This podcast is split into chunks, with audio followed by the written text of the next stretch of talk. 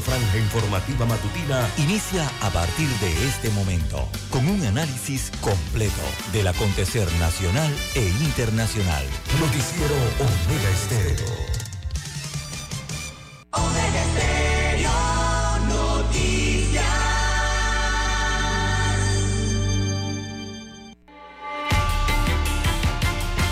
A continuación, los titulares, con los hechos que son noticias hoy.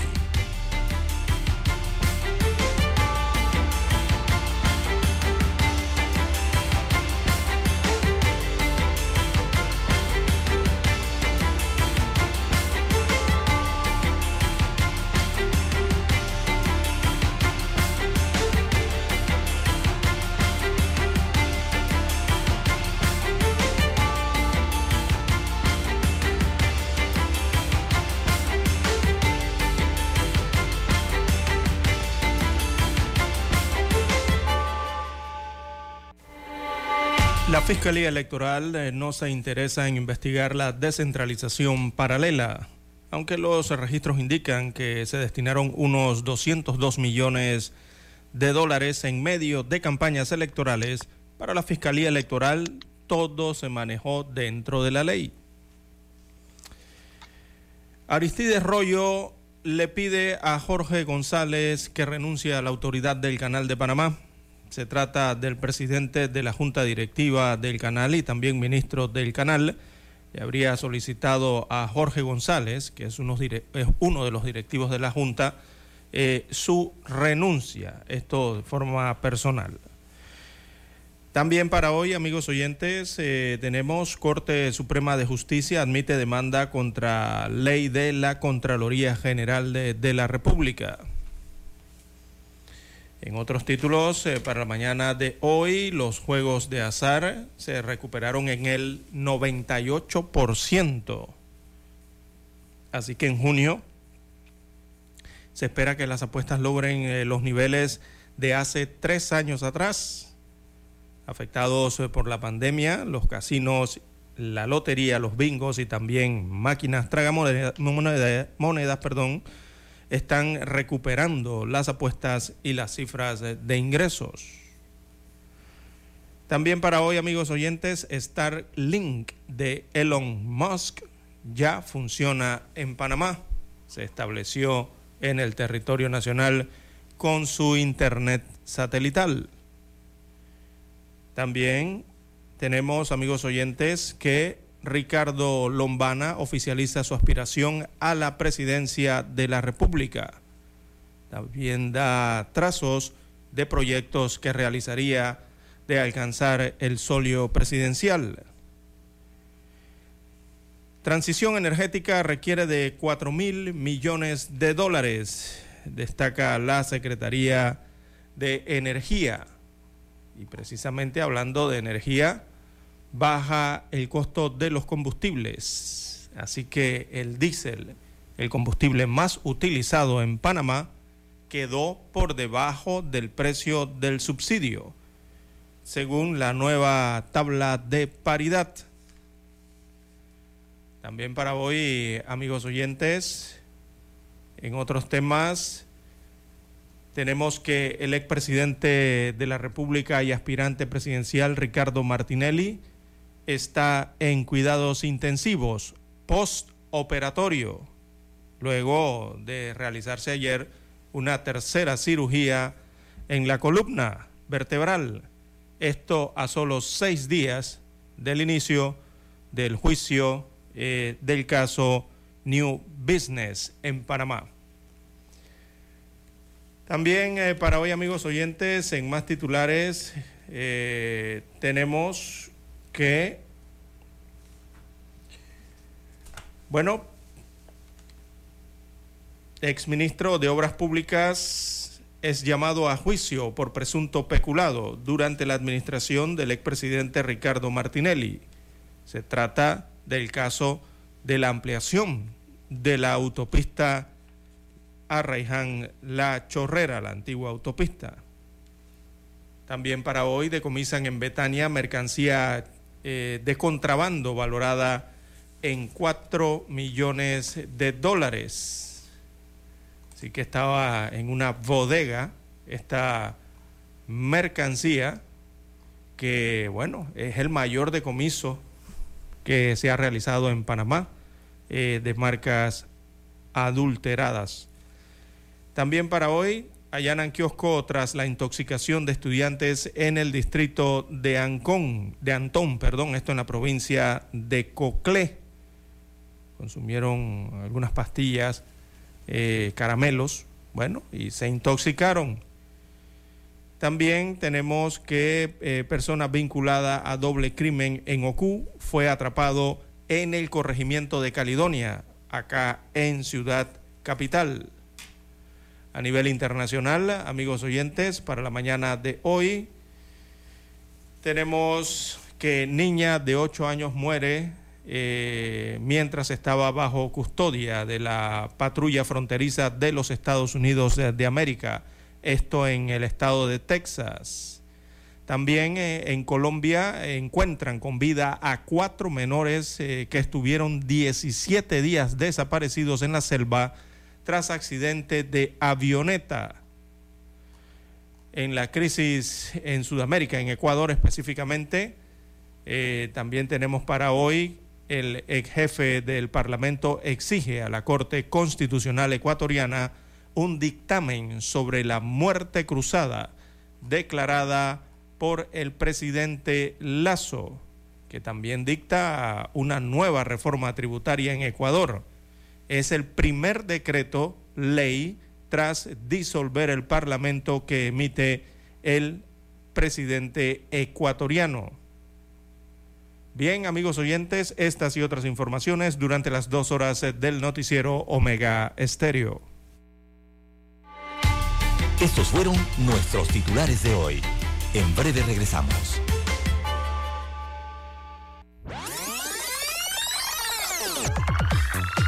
Omega Stereo tiene una nueva app. Descárgala en Play Store y App Store totalmente gratis. Escucha Omega Stereo las 24 horas donde estés con nuestra nueva app.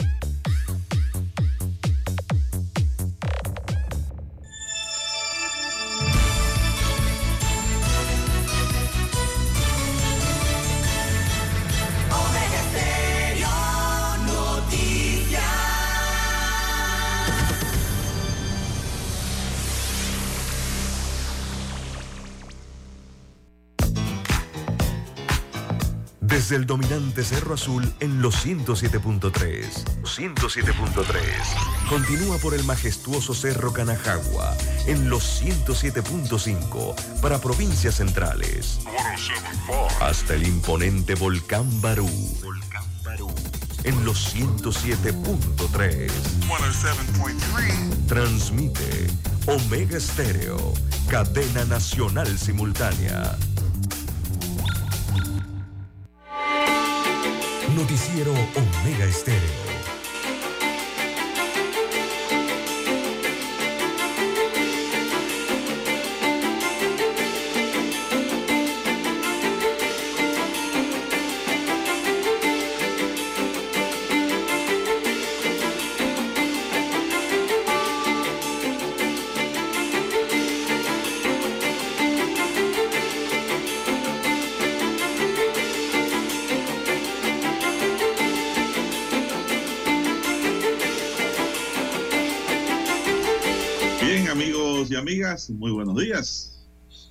Hoy es jueves 18 de mayo del año 2023. Daniel Arauz está en el tablero de controles. En la mesa informativa les saludamos. César Lara.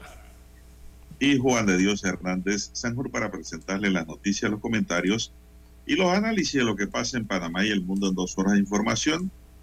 Iniciando esta jornada como todos los días, con fe y devoción, agradeciendo a Dios Todopoderoso por esa oportunidad que nos da de poder compartir una nueva mañana y de esta forma llegar hacia sus hogares, acompañarles en sus automóviles y lugares de trabajo y donde quiera que usted se encuentre a esta hora de la madrugada. Pedimos para todos salud, divino tesoro, seguridad y protección, sabiduría y mucha fe en Dios. Mi línea directa de comunicación en el WhatsApp es el doble seis catorce catorce cuarenta y cinco 66 14 14 45 para que me puedan enviar cualquier información, cualquier dato, acontecimiento, sus preguntas, sus consultas, estamos allí para responderle gustosamente. Entonces, César Lara está en redes sociales. César, ¿cuál es la cuenta? Bien, estamos en las redes sociales en arroba César Lara R, arroba César Lara R es mi cuenta en la red social Twitter. Allí puede enviar sus mensajes, sus comentarios, denuncias, fotodenuncias, el reporte del tráfico temprano por la mañana. Recuerde esos incidentes o los ya accidentes, bueno, toda esa información que le sirve de referencia al resto de los conductores. Buenos días, eh, don Daniel Araúz, a usted, don Juan de Dios Hernández, allá en la unidad remoto 1. Daniel Araúz está acá en la técnica, en el estudio central, en el control maestro. Buenos días ambos. También a, a todos los amigos oyentes a nivel de la República de Panamá, provincias, comarcas, el área marítima donde llegan las señales de Omega Estéreo, también los que están eh, en el canal 856 de Tigo televisión pagada por cable a nivel nacional. Omega Estéreo llega a su televisor. También a los amigos oyentes que se encuentran eh, en internet, ¿sí? a través de redes sociales o el ciberespacio. Estamos en omegaestereo.com, allí la cobertura es a nivel mundial. También está la aplicación de Omega Estéreo eh, para sus dispositivos móviles o su celular. Allí también puede escucharnos en su celular. Descargue la aplicación si aún no la tiene. Y eh, en Tuning Radio, los amigos que nos sintonizan a través de Tuning Radio, una aplicación en plataforma que es completamente gratuita eh, y por donde llega la señal de Omega Estéreo. Bienvenidos sean todos. ¿Cómo amanece para hoy, don Juan de Dios? Bueno, excelente, don César. Muy bien, mejor se daña. ¿Cómo están ustedes allá? ¿Cómo está Dani? Muy bien también. Dani, muy bien sentadito hoy. Recto, dice, ¿Así? sentado recto correctamente en la silla. Eh, muy bien, oiga, don César, y dicen que sigue bajando la gasolina, pero no ha alcanzado los niveles de 325. Eh, bueno, uno de los combustibles eh, sí alcanzó o bajó e, ese límite o, la raya, ¿no?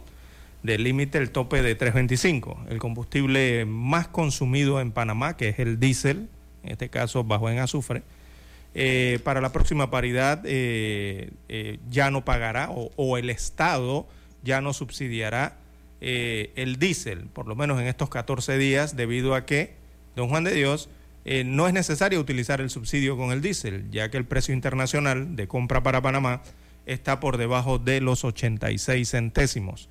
Eso quiere decir entonces que el diésel, eh, bueno, el Estado no, no tendrá que desembolsar en cuanto a ese combustible pero para el resto de los combustibles sí. Lo que se respecta a las gasolinas de 91 octanos y 95 octanos, eh, bueno, la de 91 octanos eh, seguirá subsidiada, sí van a tener que desembolsar allí porque el precio eh, no bajó más de los 3,25, está por arriba de 3,25 para, esta, para esta gasolina de 91 octanos. Y recordemos que ya la de 95 no tiene subsidio, así que esa se compra, don Juan de Dios, en las estaciones de servicio eh, de forma eh, normal, ¿no? no tiene ningún tipo ni subsidio ni nada. Así que bajaron los precios, por lo menos, eh, bueno, todos bajaron, lo, lo, los tres combustibles, don Juan de Dios. Ahí nada más hay que ver el tema eh, respecto al subsidio que otorga el Estado. Y ayer la Secretaría Nacional de Energía dio a conocer entonces los nuevos precios máximos de, de venta a los combustibles que estarán eh, vigentes en Panamá para los próximos eh, 15 días. Hay una resolución que los establece, así que el cuadro destaca que los nuevos precios de venta de combustibles en el país eh, son calculados a partir del comportamiento de los precios a nivel internacional.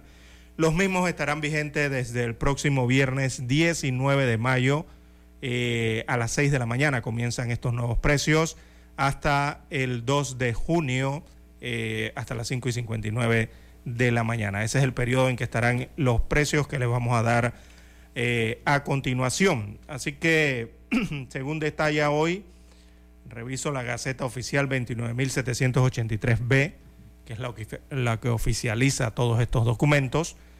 Eh, para las provincias de Panamá y Colón, la gasolina de 95 octanos tendrá un precio de un balboa con un centésimo, eh, el litro en este caso.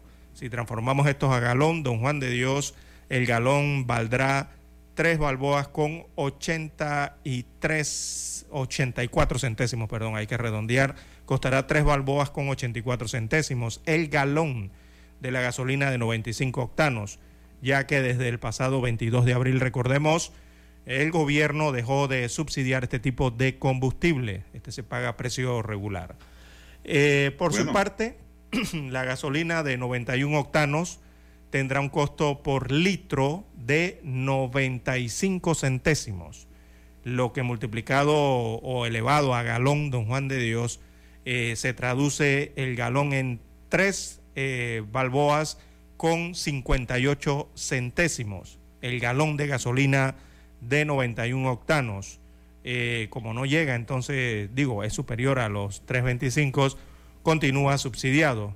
Significa que el Estado le tocará subsidiar eh, hagamos la restra, 33 centésimos eh, por galón es el subsidio que va a entregar el Estado eh, de esta gasolina que sea consumida en las estaciones de combustible.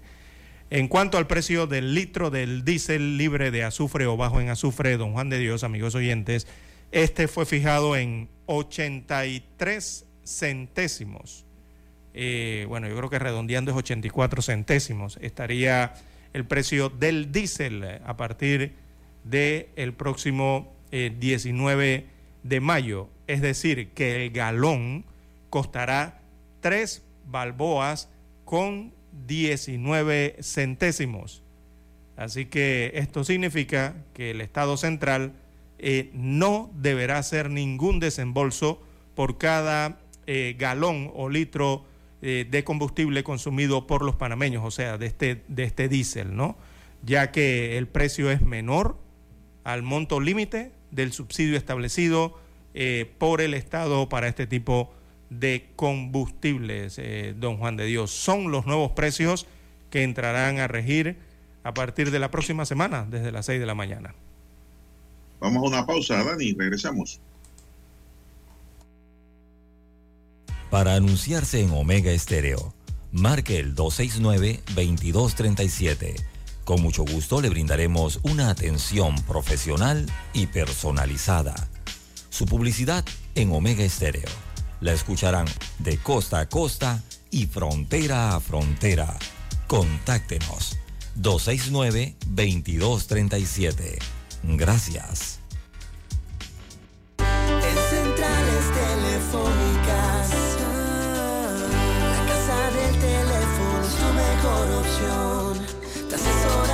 Y ofrecemos buena atención. Con años de experiencia trabajando para ti. La casa del teléfono, ubicados en ya Brasil y vista hermosa. La casa del teléfono, líder de telecomunicaciones. La casa del teléfono, distribuidores de Panasonic. Ven a visitarnos. Del teléfono. 0465 lcdtcorp.com Distribuidor autorizado Panasonic. Omega Stereo tiene una nueva app. Descárgala en Play Store y App Store totalmente gratis. Escucha Omega Stereo las 24 horas donde estés con nuestra aplicación totalmente nueva.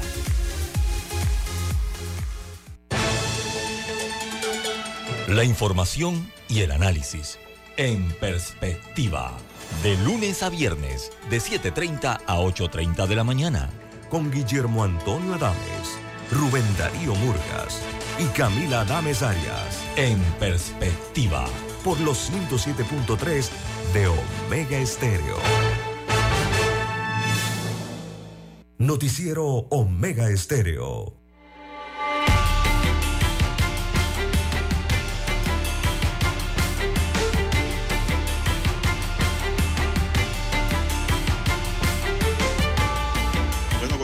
Amigos y amigas. Son las 5.53 minutos. Avanza la mañana. Maneje con cuidado, ¿ah? con calma.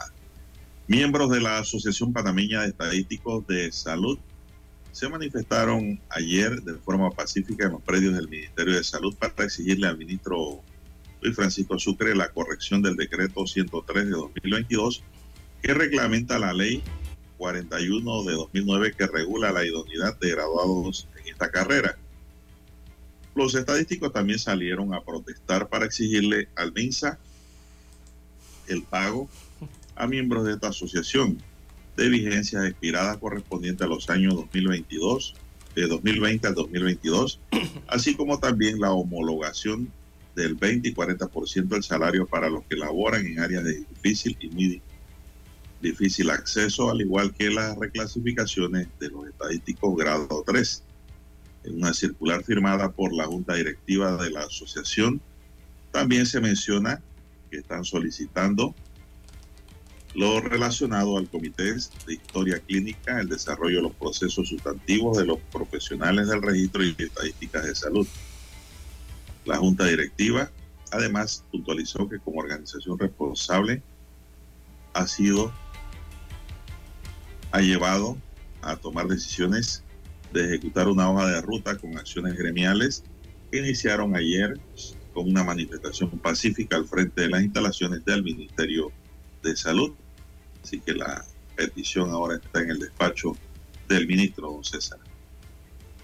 Bueno, salario, don Juan de Dios. Eh, la mayoría aquí de las de las eh, protestas o exigencias eh, de los gremios, sobre todo los que brindan servicios para el Estado, es basada en un gran porcentaje en temas de dinero, don Juan de Dios, salarios, ¿no? En este caso, los estadísticos, eh, los funcionarios ¿no? que hacen la recogida, que hacen el procesamiento, que hacen la mm, difusión de estadísticas, en este caso a nivel, estamos hablando del MINSA, a nivel del sector salud, ¿verdad? Eh, hacen todas esas estandarizaciones, aplican todos esos métodos eh, y clasificaciones, ¿verdad? de los numeritos, las estadísticas eh, de lo que se atiende en el sector salud, estadísticas que después sirven incluso para la Contraloría, don Juan de Dios. Allí se combinan, ¿no? Eh, se conjuntan para establecer las políticas eh, de Estado que hay que aplicar a futuro y hacia qué sectores aplicarlas, este tipo de políticas. Bueno, don César, yo recuerdo, haciendo un poquito de historia y anécdota, esa carrera nació en la Universidad de Panamá en el año 1984. Entonces, recuerdo yo que yo era estudiante de ciencias naturales cuando empezó esa carrera. Estuve a punto de inscribirme en esa carrera, don César. Ajá. A punto. Eh, iba a ser un estadístico usted. Iba a ser un estadístico, lo más probable, ¿no? Cuando uno sale de secundaria, uno sale con ganas de estudiar, estudiar de todo, aprender de todo. Pero a última hora no, no, no, no la tomé, pero recuerdo que esa carrera nació allí. Ahí salieron los primeros estadísticos idóneos, don César, graduados en Panamá. No sé si en el exterior ya tiene que haber. En el exterior existía, no, es que hay una, hay una, hay organismos internacionales. De, sí, hay organismos internacionales de estadística, ¿no? Eh, y hay una especie de estandarización ¿no? de, cada país eh, en conjunto eh, en el escenario internacional en lo que tiene que ver con la calidad de las estadísticas oficiales. Sí, una profesión. Mucha matemática, don César, y mucha física. Exactamente, y procesamiento, ¿no? Métodos científicos, métodos, o sea, se utilizan muchos métodos allí, ¿no? Para procesar la información. Eh, Así, ya ahora veo que cuántos años han pasado, don César, de allá acá, imagínese. Ya tienen que haber, yo no sé si la carrera está abierta todavía o la habrán cerrado por exceso de estadísticos. Eh, y pues eh, me parece que es una carrera muy importante, don César. La mayoría de los estudiantes eran, eran empleados de la Contraloría, recuerdo yo. Claro, porque recordemos que las estadísticas o, esta profesión, digo, ellos se encargan de organizar todo esto y crear lo que es un sistema estadístico en el país o, en, el Estado, ¿no? En este caso. Eh, y eso, ahí es donde se genera la principal fuente de, de información, de datos que son fiables. Por eso usted escucha constantemente que según datos oficiales, según estadísticas oficiales, bueno, en el país siempre se utiliza la oficial, que regularmente es la estadística que genera la Contraloría General de la República. Entonces, Eso eh, sirve para la descripción, para los análisis, eh, ¿verdad? De los aspectos o fenómenos eh, sociales que hay en el país, la parte demográfica que hay en el país, el tema económico, los datos económicos del país que son bien importantes, eh, también lo que tiene que ver con, el hábitat, o sea, la, parte ambiental. Todos esos datos eh, los trabajan quienes, los estadísticos, don Juan de Dios.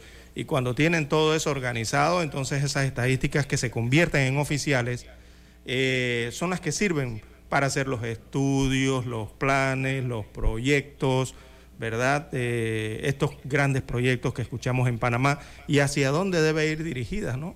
Las políticas tanto públicas como privadas eh, en cuanto al desarrollo del país o la población.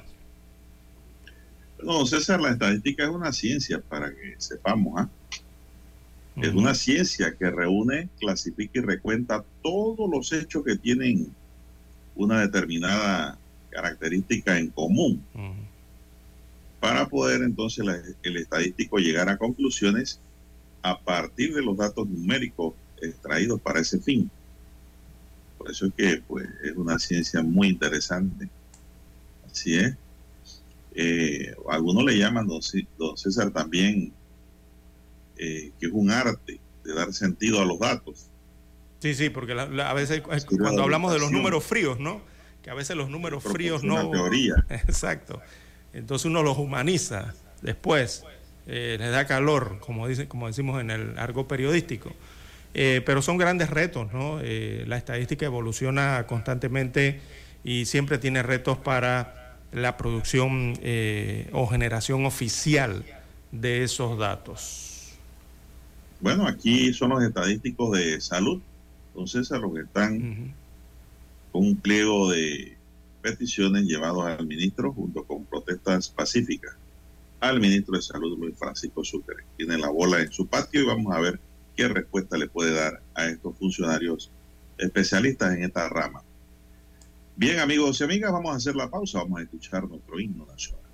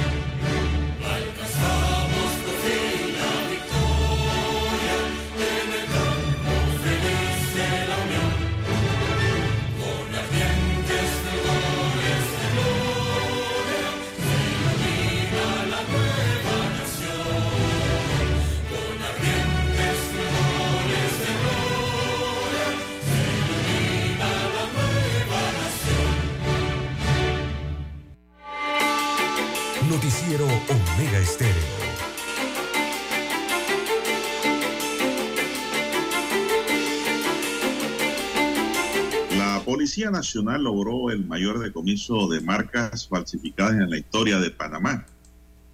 ¿Yo, don César? Uh, El mayor decomiso se dio logrando incautar 326 mil productos con valor de 4 millones de dólares. rompió el récord. Oiga, los falsificadores están a la orden. Entre las marcas falsificadas estaban, atención Dani, que a usted le gusta vestir de marca, cuidado que anda por ahí todo chimbo. Nike, el Louis Vuitton, Jordan, Vuitton. Adidas, Calvin Klein, Converse, Gucci, Chanel, Under Armour, New Balance, Apples, Samsung, Huawei, Sony PS3, Tommy Hilfiger y Crocs. Bueno, ya lo sabe Dani, ¿eh? tiene que revisar sus marcas a ver si es una chimba esta, porque estas marcas han sido falsificadas y vendidas aquí. Por eso que usted ve por la calle, don César, gente vendiendo marcas a 20 dólares, 25, 30 dólares, oiga, eso vale 80, 100 por allá acá. Exacto. Marca Y, original, ¿no? y- y de toda nacionalidad, don Juan de Dios, porque ya hasta los europeos andan por allí eh, ofreciendo ventas eh, en la calle. Eh, No, y entonces usted va a los barrios y la gente anda tallada, como, pura marca. como dicen popularmente. Pura marca chimba. Se trata del caso de propiedad industrial más grande que hemos tenido. No se tiene ninguna referencia de una investigación donde se haya encontrado el volumen de esta mercancía con marcas falsificadas, dijo el fiscal Ricardo González. Bajo la operación Maverick, la policía encontró zapatillas, chancletas, prenda de vestir, coberturas, dice, baterías, cargadores y accesorios de celular en Protectores una de bodega de un piso ubicada en la locería. Las autoridades han detenido a un asiático panameño, un chino panameño, que era el suplidor o proveedor de mercados o pequeños centros comerciales para revender esos productos, don César. ¿Qué indica eso? Que nosotros hemos podido comprar productos que no son originales en algunas tiendas por allí. Exacto. Sí, puede ser. también Todo en la está calle. dentro del. Mire, Todo está si dentro usted de la lo compra en la calle por ahí de estos vendedores que cargan los productos en la mano, usted sabe que eso no es original. Que le paren el cuento ese de que le sobró la mercancía y que la tienen que liquidar. Eso es mentira. Todo eso es falso. Pero lo triste es que le vendan a uno en una tienda, una pequeña tienda, un kiosco, un producto como si fuera original cuando es un producto falsificado. Ahí es donde caldea los ánimos, don César. Te están engañando pero cayeron, afortunadamente, don César. El mayor decomiso, dice, dado en Panamá, en materia, en marcas brujas, marcas como le llaman en Colombia, marcas chimbas. Así que hay que tener mucho cuidado cuando usted va a comprar un producto de esto. Tiene que comprar en una tienda en donde, don César, un almacén donde eh, la marca sea reconocida, ¿no? Exacto. Si Sobre es que quiere todo. usar marca, don César. Sí, sobre Porque todo. ahora todo el mundo anda en chancleta. No, no es que no es tanto que sea reconocida, sino es que la marca o el producto haya entrado al país por los conductos adecuados, don Juan de Dios, de fiscalización, de revisión, de oficialización de calidad. Todo eso se da cuando el producto entra al país. Cuando las mercancías entran al país por conductos regulares, o sea, usted va y compra en una fábrica en Francia el perfume y eso viene, lo traen en barco, se sabe que es de una, de una fábrica que tiene un nivel de control de calidad, entra al país, eh, el Estado tiene el control sobre las mismas ¿no? y puede eh, recaudar los impuestos, le aplican los aranceles, ¿verdad? Eh, y, con eso, de paso, el Estado recauda los recursos que requiere el Estado eh, para poder brindar los servicios que pide la población, don Juan de Dios, porque esa es la otra. Si hay contrabando, no hay recaudación de impuestos, eh, don Juan de Dios, y entonces no hay platita para eh, poder brindar los servicios que exige la población. César, estamos hablando, César, de marcas falsificadas. Por eso mismo. Imitación. Por No son marcas originales que hayan entrado sin pagar impuestos. Es falsificación. Ah, son falsificación. Ah, ok. Claro. Pero eh, No es contrabando. No es contrabando. Es falsificación. Ah, ok. es lo que dice la, nota. Pensaban que eran las originales, que estaban entrando sin permiso. Ah, no. ¿Quién se va a arriesgar con un cargamento de marca original a entrar sin pagar los impuestos, don César, para quedar mm. preso o que te decomisen el producto? Nadie. Porque puede que ocurra.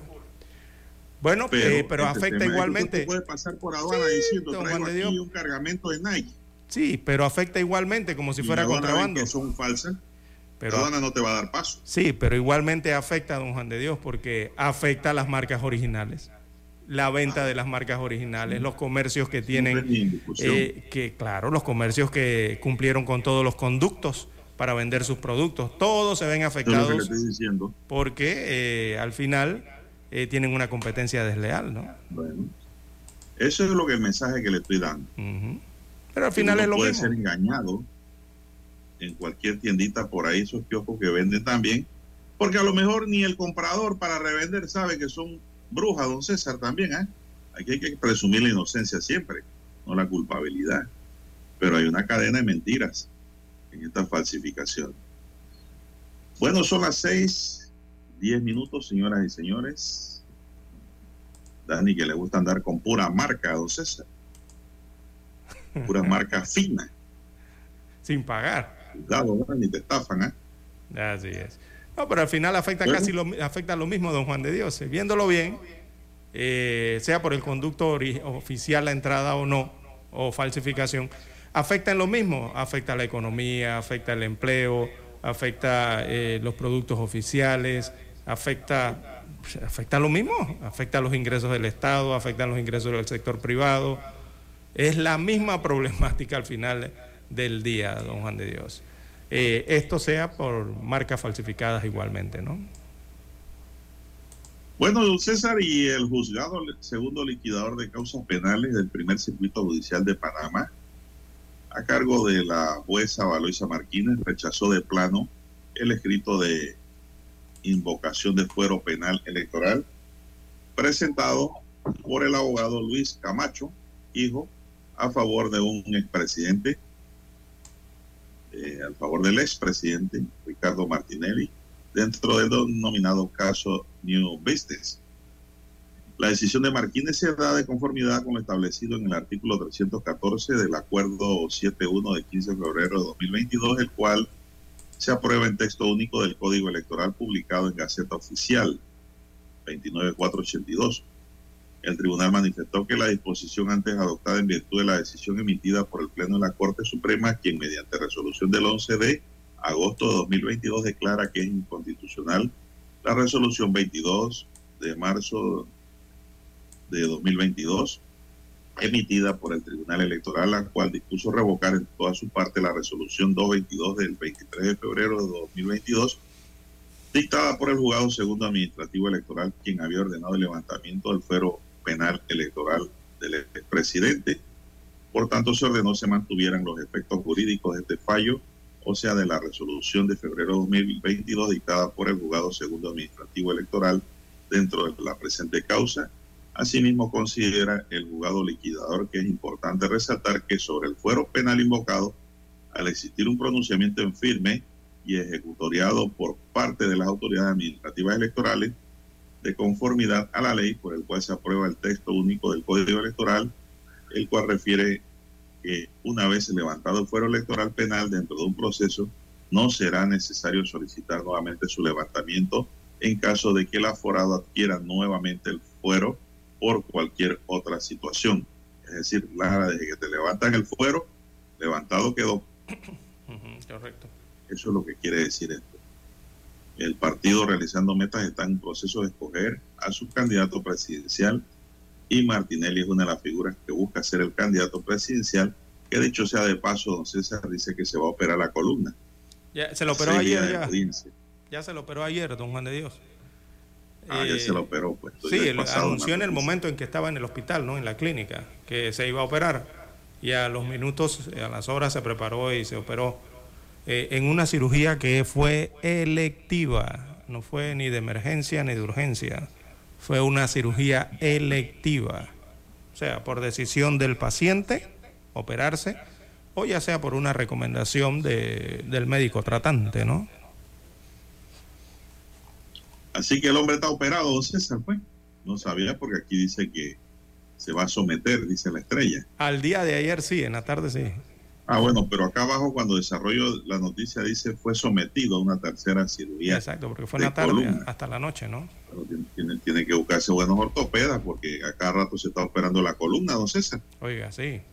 Pero es que uno lo ve saltando tanto por allí, caminando y en helicóptero y baja y sube y, y caminando por eh, riberas de río, ¿verdad? Entre piedras. Eh, y, cómo no se va a dañar la columna. Tiene que cuidarse. ¿eh? Viene el lobo, don César, viene el lobo. Cuando el lobo llegue de verdad, nadie va a creer. Es el cuento de viene el lobo. Mm. Así que tenemos que, pues Martinelli fue sometido este miércoles a una tercera cirugía por dolencias en su columna, dijo su vocero Luis Eduardo Camacho. Camacho a través de su cuenta detalló que el exmandatario fue sometido a una tercera intervención quirúrgica por recomendaciones de sus médicos, don César. ¿Cómo lo ve? Eh, bueno, repito, es una cirugía electiva que sorprendió a todo el mundo ayer, don Juan de Dios. Nadie sabía que el expresidente se estaba preparando para una cirugía. Lo anunciaron ayer en horas del mediodía. Eh, una hora después lo ingresan a la cirugía, ¿verdad? Se realiza la cirugía, sale al posoperatorio y se recupera. Entonces, hay una cirugía electiva a pocos días de lo que se conoce en Panamá, eh, porque va a iniciar el caso New Business, en donde está eh, imputado ¿no? o, está mencionado el expresidente de la República, tiene que ir a juicio y tiene que ir a juicio en seis días. Y de, pronto aparece esta cirugía, repito, electiva. y bueno, todavía no se ha informado del tiempo de recuperación del expresidente, don Juan de Dios. Supongo que se emitirá, o el doctor tratante, el médico tratante, emitirá algún certificado de estos que, ¿cómo es que se llaman? Certificados de, incapacidad eh, médica, ¿no? Eh, por el tema del proceso de recuperación postoperatorio de una cirugía. Y no sé si tenga que ver con el tema de la ortopedia ya, ¿no? El proceso de recuperación física. Pero bueno, eso se conocerá quizás hoy o, en los siguientes días, antes del inicio del juicio sobre el caso New Business por presunto blanqueo de capitales en la compra de un medio de comunicación escrito en Panamá. Tenemos que ir a la pausa y retornamos. Noticiero Omega Estéreo. Desde los estudios de Omega Estéreo, establecemos contacto vía satélite con la voz de América.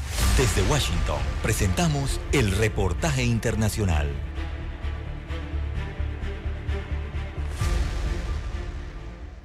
Después de comparecer ante la Asamblea Nacional para defenderse de las acusaciones en su contra por el supuesto delito de peculado, sin que los asambleístas tuvieran las pruebas necesarias para ello, el presidente de Ecuador, Guillermo Lazo, decidió aplicar el artículo de la Constitución que le permite legalmente disolver la Asamblea Nacional y llamar a elecciones inmediatamente.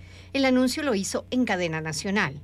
He decidido aplicar el artículo 148 de la Constitución de la República que me otorga la facultad de disolver la Asamblea Nacional por grave crisis política y conmoción interna. Esta es una decisión democrática, no solo porque es constitucional, sino porque le devuelve al pueblo ecuatoriano, a ustedes, el poder de decidir su futuro en las próximas elecciones. El decreto ejecutivo 741 oficializa la decisión y tiene efecto inmediato. Así, el Consejo Nacional Electoral debe convocar inmediatamente a elecciones legislativas y presidenciales. En el contexto del juicio político, la asambleísta Viviana Veloz, su acusadora, en medio de la exposición, lo llamó presidente saliente, adelantando criterios sobre su destitución. Presidente saliente, ¿qué vacía su defensa? Usted se ufanó que el supuesto informe de fiscalización lo exime de responsabilidades. Debería darle vergüenza. Las acusaciones estuvieron rodeadas de epítetos ofensivos contra el jefe de Estado, quien a su arribo a la Asamblea recibió el apoyo de cientos de ciudadanos que estaban en las calles defendiendo la democracia. En este contexto, Ecuador entra en un periodo de elecciones anticipadas y debe oficializarse candidaturas para los próximos días. Giselle Jacome, Voz de América, Quito.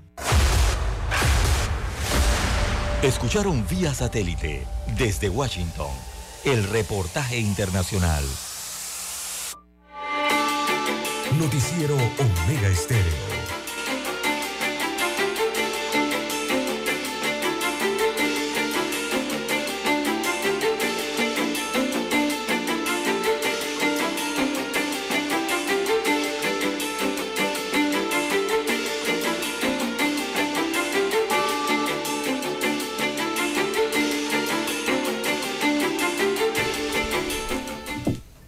Bien, amigos oyentes, las 6:19 minutos de la mañana en todo el territorio nacional.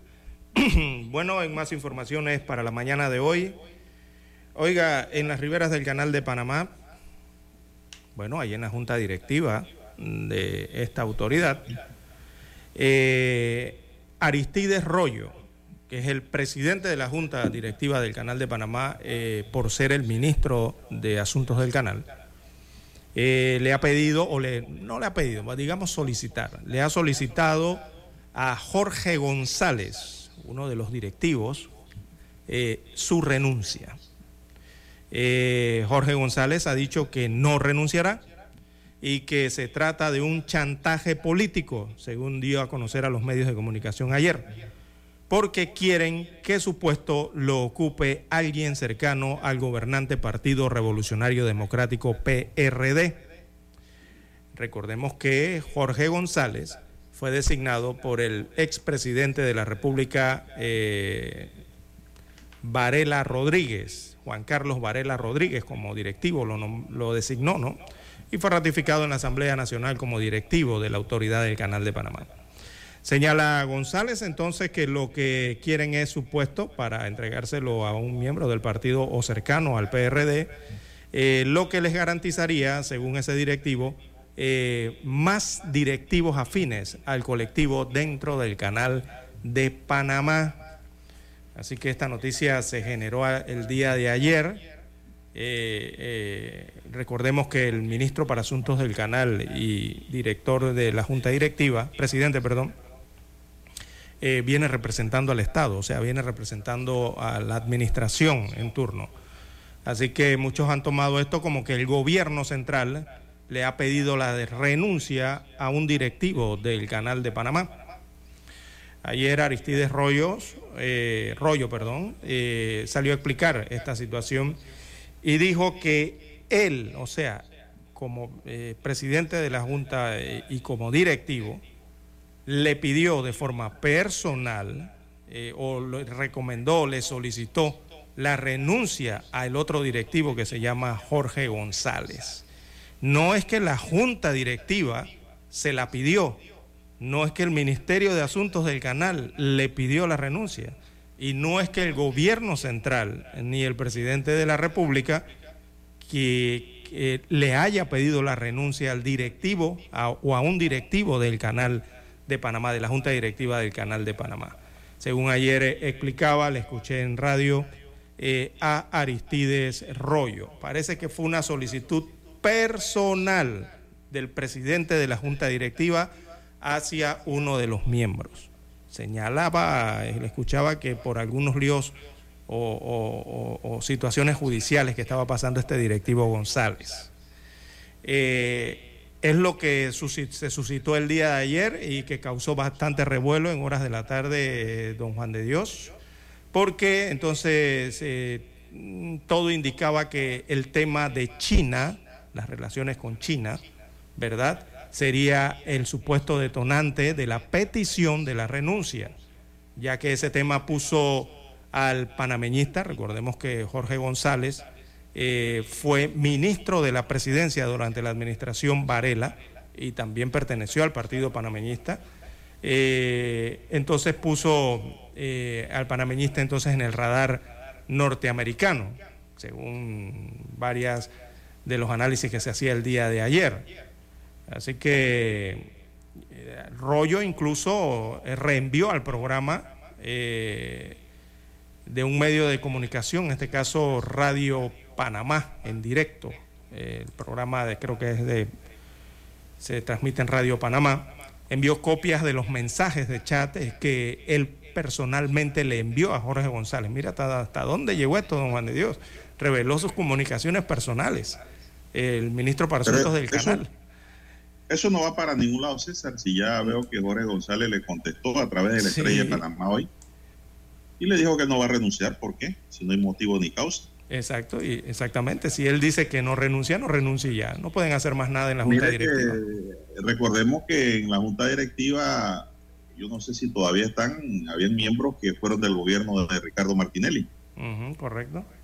Y que estaban siendo hasta investigados penalmente aquí. También. Y nada pasó. Y nunca se escuchó solicitar la renuncia, ¿no? Por parte de la misma Junta. Así que esta petición es una petición política que no, no, no va a prosperar. Sí. ¿Y la por renuncia es autónoma, y es de la persona que está. Exacto. ¿Y por qué no va a prosperar? No lo van a poder renunciar tampoco. Exacto. ¿Qué ocurre aquí? El presidente, o sea, por normativa el presidente no puede sacar de la junta directiva a un directivo, don Juan de Dios. No puede, no tiene injerencias allí. El presidente de la República no tiene ninguna injerencia. Tampoco el ministro para Asuntos del Canal tiene ninguna injerencia, no, no lo puede sacar. La única forma que puedan eh, sacar a un directivo de la Junta Directiva del Canal de Panamá es que la propia Junta Directiva en pleno trate el tema y la propia Junta Directiva pida la renuncia a don Juan de Dios. Pero aquí no lo está pidiendo la Junta Directiva, la renuncia, lo está pidiendo personalmente uno de los miembros. Pero eso tiene que llevarlo a, la mesa entera, don Juan de Dios, eh, como si fuera una asamblea y decidir entre todos. Y bueno, eh, según el presidente de la Junta Directiva Aristides Rollo, eso él lo hizo de forma personal, no eh, a través de la Junta Directiva, sino personal. O sea, fue una cuestión de él como presidente o como directivo, ¿no? Pero ese tema no ha sido llevado a la mesa de la Junta Directiva. Pero es que hay un dilema ahí, don César, también, de quién destituye, si la gente, la, la Junta Directiva o el presidente. Eso ni se ha definido con claridad. Recordemos los incidentes que se dieron, como le dije, en aquel momento cuando un miembro de la Junta Directiva estaba siendo investigado penalmente. Eh, le dijeron que renunciara, no renunció nunca. Eh, lo iban a sacar, no lo sacaron nunca y eso quedó en un 3 y 2. Es decir, quedó en indecisión. No hubo decisión sobre esa situación. Ahora, sí.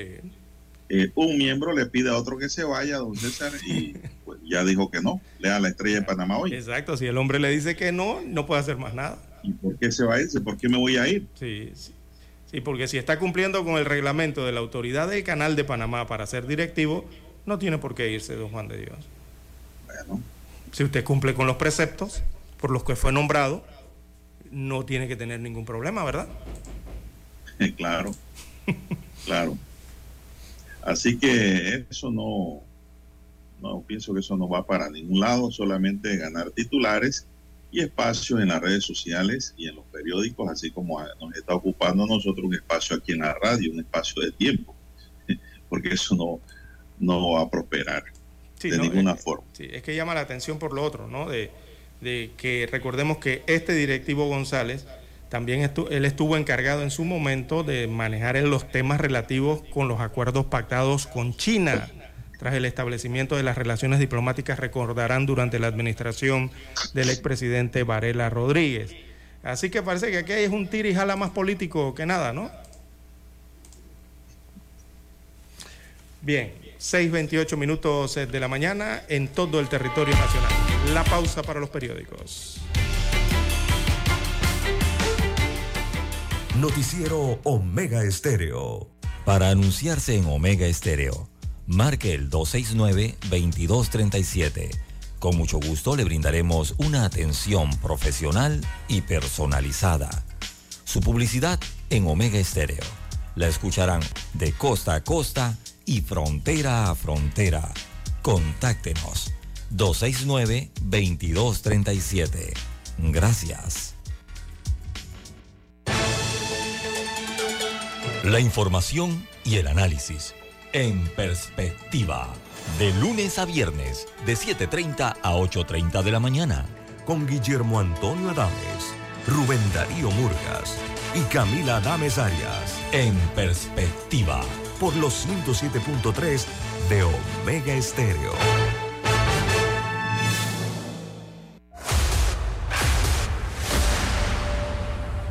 Desde los estudios de Omega Estéreo, establecemos contacto vía satélite con la voz de América.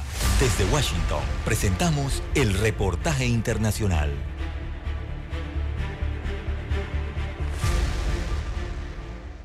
Finalmente, el presidente Joe Biden sí asistirá a la cumbre del G7 que se celebra esta semana en la ciudad japonesa de Hiroshima y que reúne a los jefes de Estado y de Gobierno de las siete democracias más influyentes del mundo. Hasta el último momento, el viaje quedó pendiente a la espera de reunirse con los líderes del Congreso a fin de resolver el difícil tema económico que enfrenta Estados Unidos con la urgente necesidad de subir el límite de la deuda y pese a que en su última cita ni el Gobierno ni los líderes del Congreso lograron un acuerdo, el presidente de la Cámara de Representantes, el republicano Kevin McCarthy, dijo a los periodistas.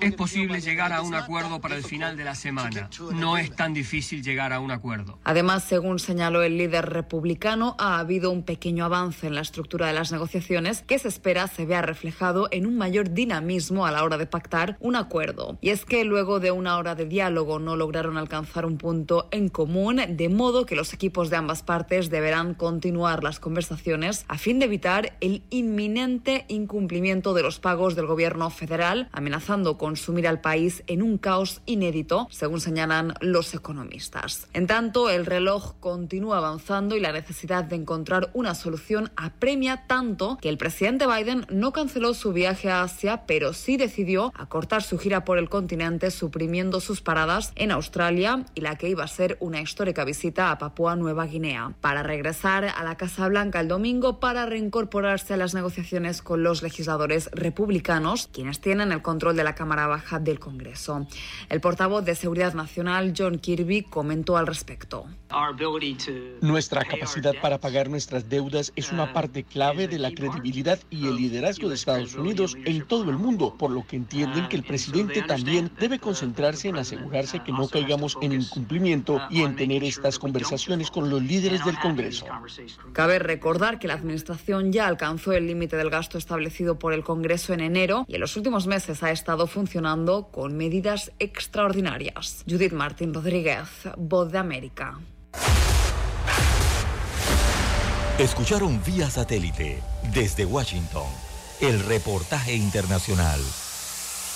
Noticiero Omega Estéreo. Las noticias impresas en tinta sobre papel. Con ustedes. Escuchando el periódico. Los titulares de las primeras planas de los diarios estándares de circulación en Panamá.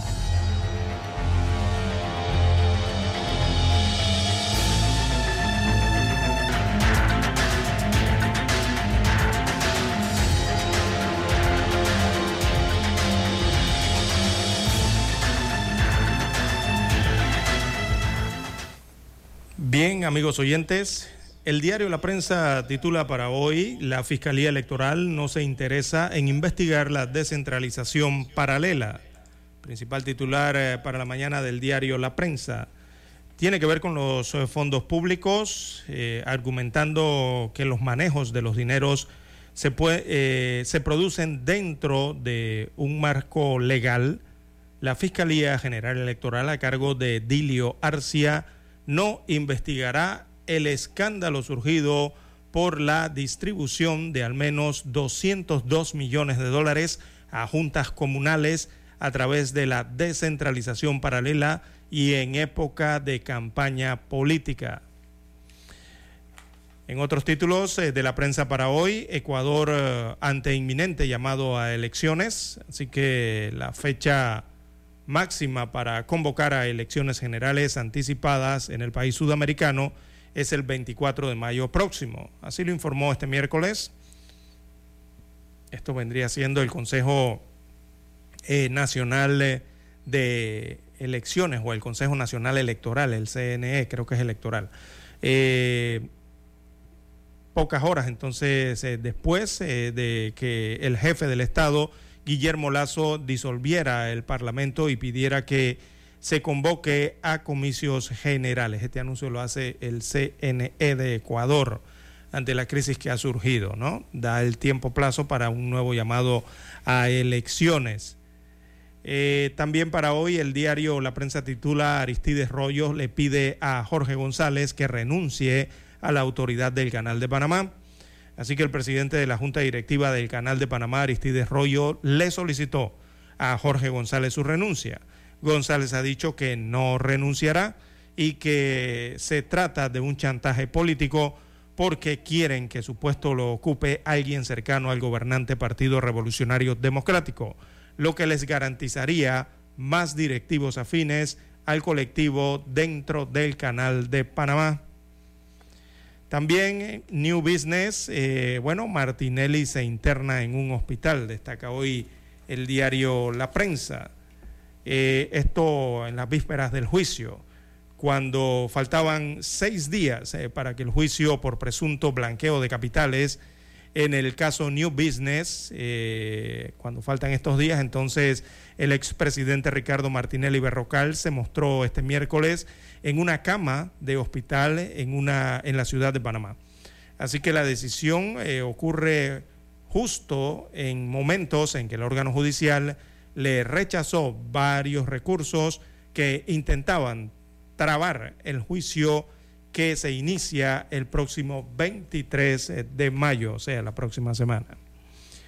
También para hoy la prensa titula Corte Suprema de Justicia admite demanda contra ley de la Contraloría General de la República y es una demanda de inconstitucionalidad contra la ley 351 eh, del 2022 que modifica la ley orgánica de la Contraloría General de la República y permite, el, permite específicamente al Contralor General archivar auditorías. Eh, esta, eh, esta ley fue demandada entonces y la Corte Suprema de Justicia eh, ha admitido esta demanda allá en las, en las faldas del Cerro Ancón. Bueno, eh, esto tiene que ver con la fiscalización. También en otros títulos eh, para la mañana de hoy tenemos en panorama eh, Ricardo Lombana oficializa sus aspiraciones a la presidencia de la República de Panamá. En firme lo hizo el día de ayer. En los deportes, Manchester hace este golpe al Real Madrid. Así es, los golearon el día de ayer a los del Madrid. Eh, hay un reportaje especial hoy en el diario La Prensa, esterilización femenina, la ley de piedra y las mujeres invisibles. Destaca este reporte interesante.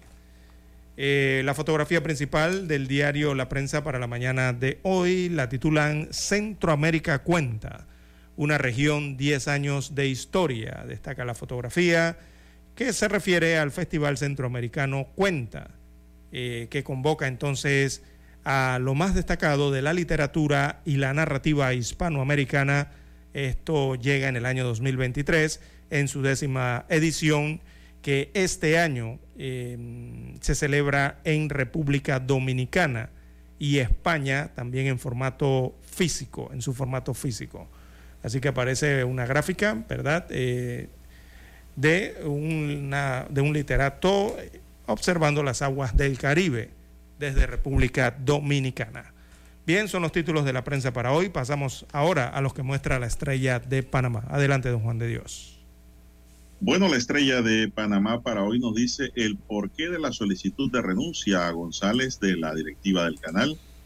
El ministro de Asuntos del Canal y presidente de la Junta Directiva, Aristides Arroyo, le ha solicitado en tres ocasiones a Jorge González que renuncie a la directiva por los procesos legales que enfrenta. Además, González ha tenido dificultades para ingresar a Estados Unidos para reuniones de la directiva con la Junta Asesora por haber formado parte del gobierno de Juan Carlos Varela cuando empezó las relaciones diplomáticas con China. Bueno, como vemos aquí, todo tiene que ver con un nivel político, don César. Sí, sí, como señalábamos hace un instante, ¿no? No por delitos o faltas. No, no, él no le, no le han, no han probado ningún delito, ¿no? Realmente cuando se habla de que es por las relaciones que estableció Juan Carlos Varela con China, que cuando nadie se dio cuenta, ni el propio John Philly, que ahora está hablando como debió hablar cuando era embajador. Y de que posiblemente no puede entrar al territorio norteamericano. O sea, estarían hablando, presuntamente digo yo, eh, de que eh, le quitaron la visa, ¿no? Lo más probable, o le restringieron su visa. Esa parte no está confirmada en la Exacto, no está confirmado, eso es posiblemente. Presuntamente. Eso, bueno, eh, solo que ha tenido dificultades. Lo que yo leí en la estrella hoy fue de que cuando él llega allá lo investigan demasiado, don César, la ah, inmigración. Le preguntan tantas cosas de Juan Carlos Varela con el gobierno de China bueno. Y él dice que no ha tenido mayor conocimiento del tema, que ese era un tema cerrado, que ni él conocía lo que estaba pasando, dice él. No sé si es cierto. Vamos a tomarlo como cierto, don César, porque es lo que él dice. Transición energética requiere de 4 mil millones de dólares. El país deberá invertir unos 4 mil millones de dólares en transacción, en transición, perdón, no en transacción, en transición energética hasta el 2030, informó el secretario nacional de Energía, Jorge Rivera. Final inédita. El Manchester City de Inglaterra eliminó al español Real Madrid y clasifica a su segunda final de la UEFA Champions League. Ahora el Manchester se enfrentará al Inter de Milán en Estambul el próximo sábado 10 de junio. Es la primera vez que estos equipos disputan una final. Presidente Guillermo Lazo disuelve la Asamblea Nacional en medio de un juicio político. En Ecuador. Adolescentes también son víctimas de ciberamenazas. El 72% de los niños en el mundo que acceden a Internet ha tenido al menos una amenaza cibernética en línea. Los menores de Latinoamérica y África del Norte experimentan los niveles más altos por 79 y 77% respectivamente el gobierno y los partidos políticos. La ex legisladora e histórica dirigente de la democracia cristiana, ahora Partido Popular, analiza el gobierno de Laurentino Cortizo y los partidos políticos. Ahora mismo no hay ningún partido que tenga un contenido ideológico. Se fueron deshaciendo en función del clientelismo, dijo, cuestionando o cuestiona el papel de Cortizo en el gobierno. El titular de Techo, hoy la estrella de Panamá, nos dice, locutoras y comunicadoras panameñas se unieron para realizar el evento Voice Talent Panamá, en el que participarán exponentes del doblaje y la locución comercial de Latinoamérica. Locutores y actores de doblaje de la región se citan en Panamá. Bien, señoras y señores, estos son los titulares que hoy nos presenta la estrella de Panamá y concluimos con ello la lectura de los titulares correspondientes a la hasta aquí. Escuchando el periódico. Las noticias de primera plana, impresas en tinta sobre papel. Noticiero Omega Estéreo. Desde los estudios de Omega Estéreo, establecemos contacto vía satélite con la voz de América. Desde Washington, presentamos el reportaje internacional.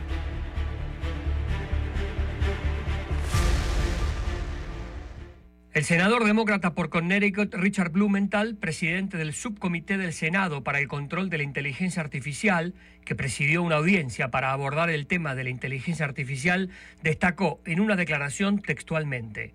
La inteligencia artificial necesita urgentemente reglas y salvaguardas para abordar su inmensa promesa y peligros. Así se inició la audiencia y Sam Altman, presidente ejecutivo de la compañía de inteligencia artificial OpenAI que fabrica ChatGPT, respondió preguntas durante casi tres horas acerca de los nuevos desafíos que se plantean en la inteligencia artificial y coincidió en gran medida con el subcomité en la necesidad de regular la inteligencia artificial cada vez más poderosa, una tecnología que se está creando dentro de su empresa y otras como Google y Microsoft.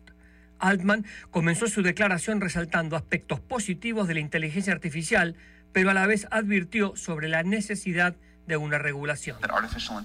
Nuestra inteligencia artificial tiene todas las posibilidades de mejorar casi todos los aspectos de nuestras vidas, aunque eso también conlleva a riesgos y en eso debemos trabajar todos juntos para manejarlo. Creemos que intervenciones regulatorias del gobierno son necesarias y serán claves para mitigar con el aumento de los riesgos.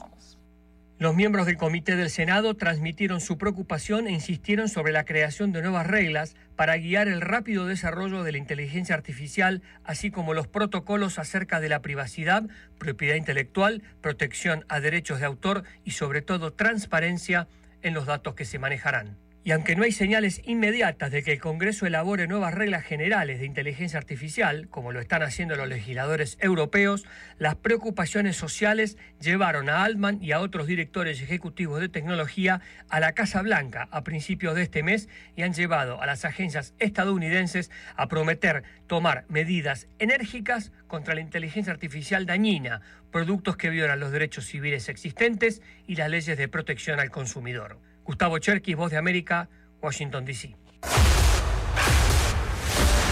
Escucharon vía satélite desde Washington el reportaje internacional. Noticiero Omega Estéreo. Es momento de adentrarnos al mar de la información. Este es el resultado de nuestra navegación por las noticias internacionales más importantes en este momento.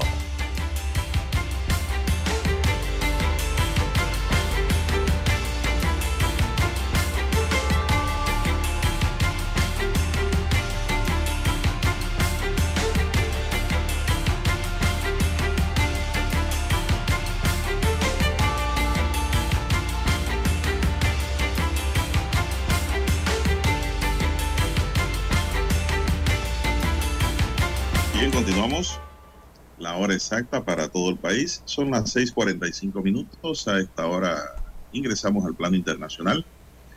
El presidente de Ecuador, el conservador Guillermo Lazo, recurrió este miércoles en medio de un juicio político en su contra a la herramienta de la que ayer hablamos aquí en Omega Estéreo, amigos y amigas. Los oyentes me escribieron y dijeron, bueno, pasó como usted lo previó. Y él recurrió a la herramienta constitucional de la muerte cruzada por la que pues disuelve también a la Asamblea Nacional el Parlamento de mayoría opositora y adelanta las elecciones generales. Cuando estaba a punto de llegar el Ecuador, al Ecuador de mando presidencial, Lazo, que fue elegido presidente en 2021, decidió no esperarse el resultado de la votación de la moción de censura que se llevaría a cabo en la Asamblea, promovida por la oposición que lidera el correísmo y que lo acusa de un supuesto delito especulado. De esta forma, Lazo sacrifica parte de la segunda mitad de su mandato a cambio de evitar una posible destitución bajo una acusación de corrupción en unos contratos de transporte marítimo de petróleo con condiciones supuestamente perjudiciales para el Estado, como según sostiene la oposición. A primera hora de la mañana y a través de un mensaje a la nación, el presidente ecuatoriano tomó la palabra y anunció la muerte cruzada al argumentar una grave conmoción política interna, producto del envite de la oposición y ante la incertidumbre de lograr los votos necesarios que le permitiesen seguir en el cargo. Ecuador tiene la necesidad de un nuevo pacto político y social que le permita salir de la grave crisis política en la que se encuentra y que lamentablemente cada día se profundiza, dijo Lazo en el inicio del mensaje. Su discurso, Lazo culpó a la oposición de entorpecer desde el inicio de su mandato la gobernabilidad del país, sumido en una crisis de inseguridad por parte del crimen organizado y haber querido sacarle del poder en varias ocasiones. Así que don César Lazo dijo hasta aquí, no voy a esperar el resultado del juicio político, no me la voy a rifar, porque si lo llegan a destituir, don César, ya él pierde el poder político constitucional de poder disolver también el Parlamento, la Asamblea de ese país. Y es por eso que él tomó la decisión, bueno, ustedes iniciaron este jueguito y ustedes también van a pagar las consecuencias. Nadie va. Sí, pero el, detalle con esto, don Juan de Dios, digo, no, no, estamos físicamente en Ecuador, ¿no? Pero eh, uno se entera a través de los medios internacionales, de los cables, ¿no? De la situación en Ecuador. Y yo no sé, don Juan de Dios, si realmente exista una conmoción política interna o una, una conmoción interna dentro de Ecuador, por lo menos en los últimos días. Eh, por eso eh, extraña ¿no? el llamado que ha hecho el actual presidente de Ecuador. Pero bueno, lo ha hecho don Juan de Dios y puede ser, y quizás pueda ser como usted lo está señalando, ¿no? Que dice que hasta aquí, bueno, vamos a ver qué ocurre en adelante. Digo, la conmoción antes del anuncio que ha hecho, me parece a mí que no existe en, Ecuador.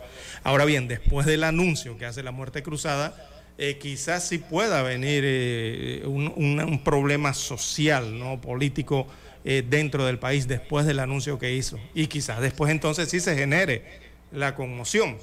Pero el problema es que sería posterior al anuncio que ha hecho. Para mí yo no veo conmoción en Ecuador para esto. Por lo menos no hay reflejo de eso. No, no, no, no lo veo así, ¿no? Pero bueno, eh, ellos tendrán sus razones, don Juan de Dios, y sus mediciones.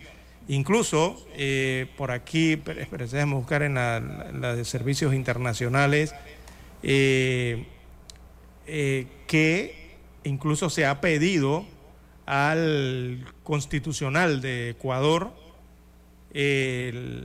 o sea, el Parlamento ha pedido a la Corte Constitucional de Ecuador eh, un dictamen sobre la muerte cruzada declarada por Lazo. Y supongo yo debe ser por esto, de si realmente hay alguna conmoción o no dentro del país para llamar a ese mecanismo, don Juan de Dios. Eh, dice que el presidente de la Asamblea Nacional Ecuador, eh, Virgilio Saquicela, exigió este miércoles un pronunciamiento urgente de la Corte Constitucional de Ecuador sobre la muerte cruzada aplicada por el mandatario conservador Guillermo Lazo, que disolvió el legislativo y llamó a elecciones anticipadas. Saquicela, en una rueda de prensa, indicó que el fallo constitucional es fundamental, toda vez que la aplicación por parte de Lazo del artículo 148 de la Constitución de Ecuador eh, conocido como muerte cruzada, sería inaplicable. Es que por eso, porque esto se aplica cuando hay una conmoción interna en el país. Eh, no sé, el país está totalmente desestabilizado, hay protestas por todos lados, eh, situaciones como esta, una guerra civil interna, algo por el estilo. Pues no le encuentro conmoción a Ecuador en este momento, por lo menos desde mi punto de vista. dijo entonces el presidente del Parlamento ecuatoriano que los legisladores ahora destituidos por la medida del gobierno, respetarán el pronunciamiento de la Corte Constitucional. Miren lo que está diciendo, no del Ejecutivo.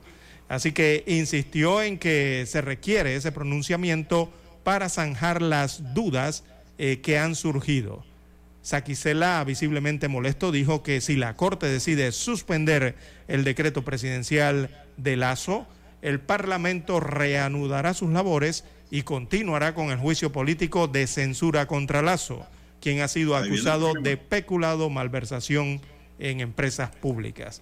Así que un tira y jala de los de, de dos poderes ejecutivos que le están pidiendo a otro poder del país constitucional, entonces que diga si, si, si realmente eh, hay conmoción o no hay conmoción para llamar a esa medida.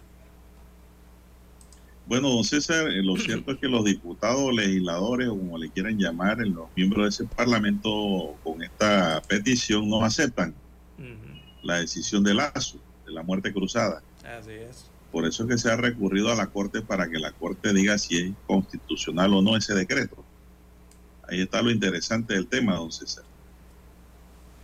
Eh, la presidenta del Consejo Nacional Electoral de Ecuador, Diana Atamaen, informó ayer que la fecha límite para convocar a los comicios presidenciales y legislativos de 2023 es el 24 de mayo.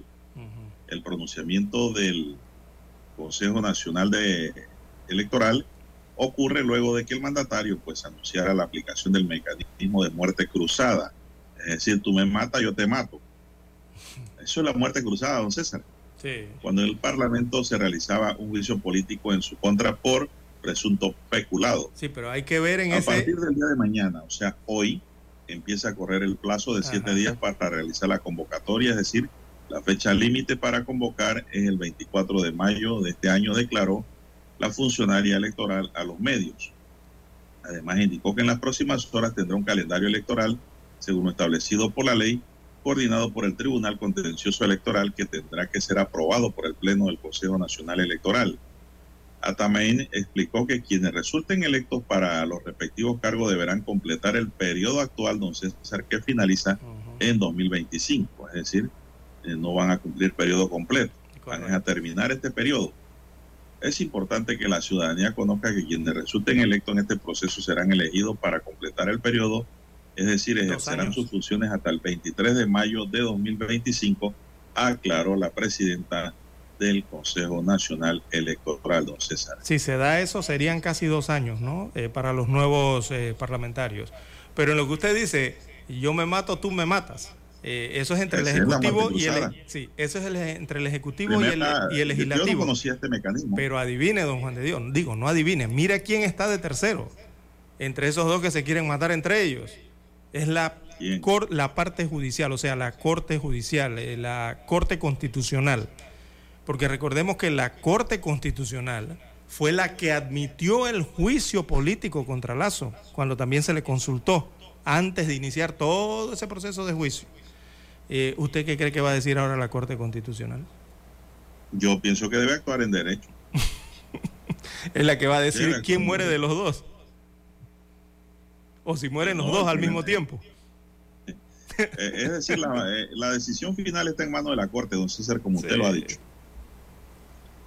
Ese es el organismo dirimente de esta situación, ¿no? Es el árbitro realmente en este conflicto entre ejecutivo y legislativo ecuatoriano. Si la Corte dice ese decreto es inconstitucional, don César, se queda botado lazo. ¿eh? Exacto. Y, vive de repente reverdece laureles y no lo sacan. Eso también puede ocurrir, ¿no? Porque necesitan 92 votos para poder deponerlo del cargo. Eh, todavía no hay nada escrito en piedra en Ecuador, don César. Lo que se avecina es interesante, ¿no? Desde el punto de vista jurídico y político. Así que hay que esperar, ¿no? Que acontezca en Ecuador. Sí, porque regularmente para... Viene otra pregunta, don César, y si se da la muerte cruzada, ¿quién gobierna durante el periodo? Eh, tienen que ir a elecciones. Ah, el, eh, por decreto eh, sigue gobernando el, el actual presidente hasta que haya nuevas elecciones, ¿no? ¿Se está seguro? Es por decreto, ¿no? Eso es la muerte cruzada, entra por allí. ¿O lo hace el vicepresidente? Mm, bueno, habría que revisar la, la, constitución. que el juicio político es alazo. Hay que revisar la constitución, ¿no? Por eso es que le digo, hay preguntas. Son preguntas que están allí porque uno no tiene la respuesta exacta. Pero son preguntas que dan al oyente, a la gente, mecanismo de pensamiento para tener una claridad meridiana de lo que puede ocurrir en Ecuador, ¿no? A la gente que le gusta seguir la noticia internacional. Así que pues vamos a esperar cómo es, qué ocurre primero y después el mecanismo de seguimiento, el debido proceso. Así es. bueno, la Corte debe pronunciarse. Estos pronunciamientos cuando se trata de estos niveles, don Juan de Dios, seguramente les tomarán 24 o 48 horas como máximo. Seguramente ya mañana habrá pronunciamiento de la Corte Constitucional de Ecuador. Bueno, veremos, amanecerá y veremos, dijo Cañate. Así mismo Son las 6:57 minutos, señoras y señores, ¿qué más tenemos, César, en lo internacional? Bueno, eh, ha llamado la atención, don Juan de Dios. Eh, recordemos que aquí habíamos reportado un accidente hace más de 15 días de una aeronave que cayó en una selva, una avioneta en Colombia, don Juan de Dios. Muchos recordarán. Bueno, el día de ayer en Colombia eh, encontraron con vida a cuatro menores que estuvieron 17 días desaparecidos en la selva y que viajaban en esa avioneta, don Juan de Dios, que se accidentó en la selva, ¿no? En la Amazonía. así que se trata de tres niños de 13 años, 9 años y 4 años de edad, y también de un bebé de 11 meses eh, de la etnia Huitoto, eh, que estaban perdidos desde el primero de mayo, cuando la aeronave en la que viajaban se precipitó, aparentemente por una falla mecánica. Así que luego de 17 días, entonces estos cuatro niños desaparecidos eh, fueron hallados vivos. según anunció el presidente Gustavo Petro eh, la tarde de ayer. Eh, después de arduas labores entonces de búsqueda de las Fuerzas Armadas militares allá en Colombia, lograron encontrar con vida a estos cuatro niños que habían sido declarados desaparecidos en este accidente aéreo. Así que una alegría entonces para el pueblo colombiano al escuchar esta noticia, ¿no? Luego de ese accidente aéreo. Eh, liderados por los militares, entonces las labores de búsqueda dieron también con los cuerpos de tres fallecidos en el accidente, incluidos el piloto de la aeronave, la madre de los cuatro hermanos, eh, también fue encontrada eh, muerta en la escena del accidente, don Juan de Dios, lamentablemente. Así que encontraron a los niños, vaya es catalogado como un milagro que los cuatro hayan sobrevivido, don Juan de Dios, mientras los adultos lastimosamente fallecieron en este accidente aéreo. Bueno, César, y para cerrar, el terrorista uzbeco que atropelló y mató a ocho personas, cinco de ellas argentinas en Nueva York en el año 2017, fue condenado ayer a 10 cadenas perpetuas, más de 260 años de cárcel, según informó el Departamento de Justicia. Son una sentencia, dice, una sentencia de perpetuidad por cada víctima mortal, más dos suplementarias, más los 260 años, según la sentencia del juez Vernon Broderick, que aplicó así el veredicto alcanzado el 3 de marzo por el jurado, que por su parte rechazó aplicarle la pena de muerte tras una deliberación que duró nueve horas, don César. Así que tiene 260 años de prisión este sujeto, don César. Mejor ya, eh, don César, que le diga adiós no, no, sí. Exacto, cadena perpetua sugiere condena sin posibilidad de liberación, primera que nada, ¿no? A él no lo van a liberar hasta que muera. Eh, pero hay que ver según el Estado, ¿no? La, eh, en qué Estado fue y las leyes federales de ese, o las leyes federales para saber cuánto es cada cadena perpetua. Bueno, habría que revisar allí para ver eh, en qué término establecen cadenas perpetuas. No, pero que, te pongan 100 años ya es cadena perpetua. No, sí, desde que te dicen cadena perpetua ya, desde que te dicen cadena perpetua no importa cuántas son, ya usted hasta que deje de respirar, ¿no? Bueno, él tiene 10 eh, cadenas perpetuas. Imagínese usted. Que suman 260 años de prisión. Bueno, Dani, vamos a Washington y regresamos con más noticias nacionales en breve. Noticiero Omega Estéreo. El satélite indica que es momento de nuestra conexión. Desde Washington, vía satélite. Y para Omega Estéreo de Panamá, buenos días, América. Buenos días, América. Vía satélite. Desde Washington.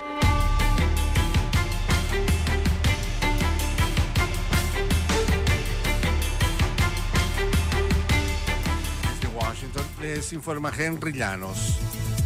El título 8 ya se está aplicando a los migrantes que cruzan ilegalmente la frontera sur estadounidense, por lo cual han empezado expulsiones y deportaciones. Nos informa Víctor Hugo Castillo. El Servicio de Inmigración y Control de Aduanas de Estados Unidos realiza vuelos de repatriación. Entre ellos salen dos vuelos de Harlingen, uno rumbo a El Salvador y otro a Honduras, el próximo a Guatemala. El 90% de migrante que entra ilegalmente al país está siendo procesado para una deportación formal. Las consecuencias de cruzar ilegalmente la frontera son serias. Se te va a detener y va a haber una deportación formal, el cual ya va a quedar en tu récord de migración. Víctor Hugo Castillo, Voz de América, McAllen, Texas. Montana se ha convertido en el primer estado de Estados Unidos en prohibir por completo TikTok, luego de que el gobernador Greg Jamforte firmó una medida que es más amplia que los intentos de cualquier otra entidad por restringir la aplicación de redes sociales. Es previsible que la medida enfrente impugnaciones legales y sirva como campo de prueba para el país libre de TikTok, que muchos legisladores han concebido. A ellos les preocupa que la aplicación para compartir videos es propiedad de la compañía tecnológica china ByteDance.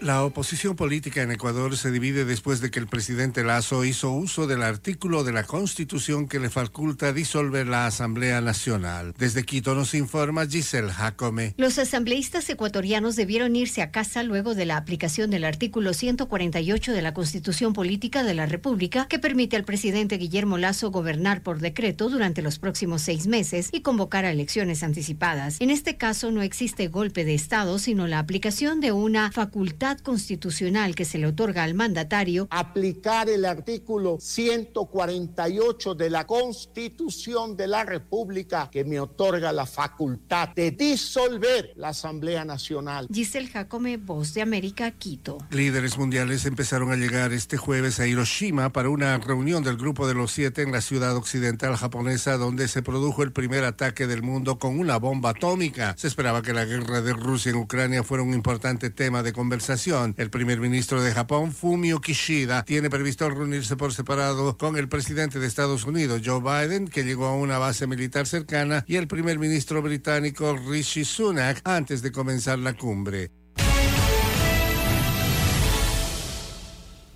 Hace dos meses se iniciaron los operativos en los que al menos 61 personas, entre ellas altos funcionarios públicos, fueron detenidas y procesadas por estar involucradas en hechos de corrupción y malversación de fondos en las estatales Petróleos de Venezuela, la Corporación Venezolana de Guayana, Cartones de Venezuela y el Poder Judicial. Hasta el momento se desconocen cifras precisas sobre el monto que ha sido desfalcado al Estado, pero según la agencia de noticias Reuters, PDVSA ha dejado de cobrar al menos 21 mil millones de dólares por la comercialización de petróleo a través de intermediarios. El mes pasado, Antonio Ecarri, presidente de la Alianza del Lápiz, una organización política independiente de oposición, exigió formalmente a la Fiscalía de Venezuela rendir cuentas sobre el monto de los fondos desfalcados en la trama de corrupción en la industria petrolera, pero aún no ha obtenido respuesta. Pasan los días y el gobierno dice que lo robaron, pero no dice qué fue lo que le robaron, cuánto es el monto del delito, de qué estamos hablando o cómo se está investigando para llegar al monto del fraude. Vamos a insistir en que rindan cuentas al país donde se le han negado hasta el, ajuste salarial debido porque no hay recursos. Además, el gobierno argumenta que PDVSA registra importantes pérdidas supuestamente a consecuencia de las sanciones, pero economistas como Ronald Balsa destacan las dificultades de corroborar la información. Mm, Es imposible una verificación independiente de estos datos,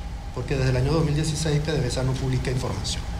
En tanto, el fiscal general Tarek William Saab informó el martes que uno de los detenidos en la trama de corrupción en la industria petrolera murió en su residencia luego de serle otorgada una medida de arresto domiciliario debido a que sufría de cirrosis hepática. Se trata de la segunda persona implicada en el escándalo de corrupción en empresas estatales que muere bajo custodia del Estado en un mes.